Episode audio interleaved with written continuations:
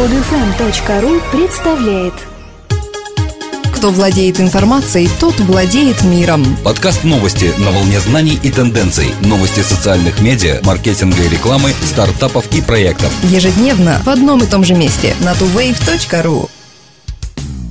Здравствуйте! Сегодня 1 августа 2012 года. И с вами в студии, как обычно, Елена и Дмитрий.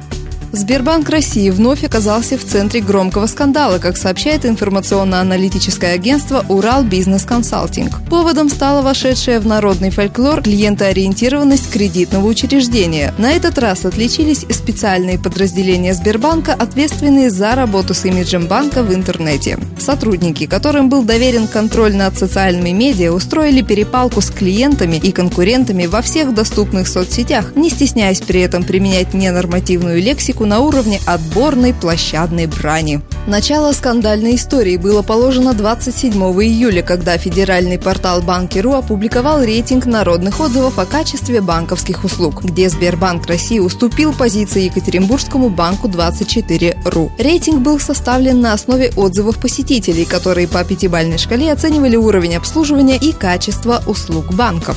Именно результаты рейтинга вызвали неадекватную реакцию со стороны экспертов Сбербанка. Те поставили под сомнение честность проведенного голосования и высказали предположение, что победу конкурента обеспечивали боты. Впрочем, сотрудники Сбербанка не стали утруждать себя доказательствами фактов накрутки. Вместо этого свои претензии, причем не всегда в цензурных выражениях, эксперт Сбербанка по социальным медиа Екатерина Лобанова начала высказывать не в адрес составителей рейтинга, а в адрес опередившего их кредитного учреждения. Точно знаю, в каком банке моих денег никогда не будет и какой банк я буду рекомендовать как УГ – Банк 24.ру. Это самое мягкое из высказываний Екатерины. Когда в защиту обиженного банка из Екатеринбурга выступили его сторонники, досталось и простым пользователям.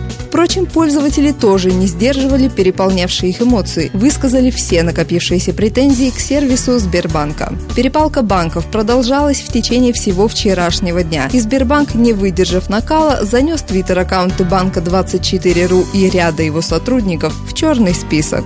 Сестра Марка Цукерберга стала сотрудником Google. Переход Ариэль в лагерь одного из главных конкурентов Facebook стал возможен в связи с приобретением Google стартапа Wildfire Interactive, где она работала младшим продакт-менеджером. Новость о покупке Wildfire Interactive, одного из ключевых маркетинговых партнеров Facebook, можно расценивать как двойной удар по Марку Цукербергу. Помимо бизнес-нюансов, новая сделка Google затрагивает внутрисемейные отношения молодого миллиардера, ведь теперь Ариэль будет работать фактически против своего брата.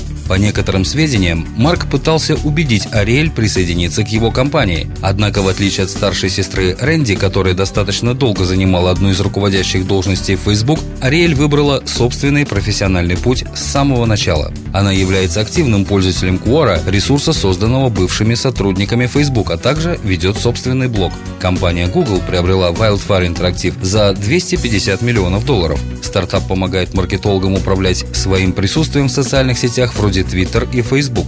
Wildfire Interactive позиционируется как простой в использовании, но мощный инструмент для роста, вовлечения и монетизации вашей аудитории на Facebook, Twitter, YouTube и LinkedIn. Виктория Ренсом и Алена Чарт основали компанию Wildfire 4 года назад. В ней создавались приложения для тотализаторов, пользовательские конкурсы, викторины, купоны и опросы. В 2011 году услуги Wildfire расширились до создания страниц управления и мониторинга, в том числе приложений для Facebook, вроде голосования, которое использовалось для оценки предлагаемых изменений в политике Facebook.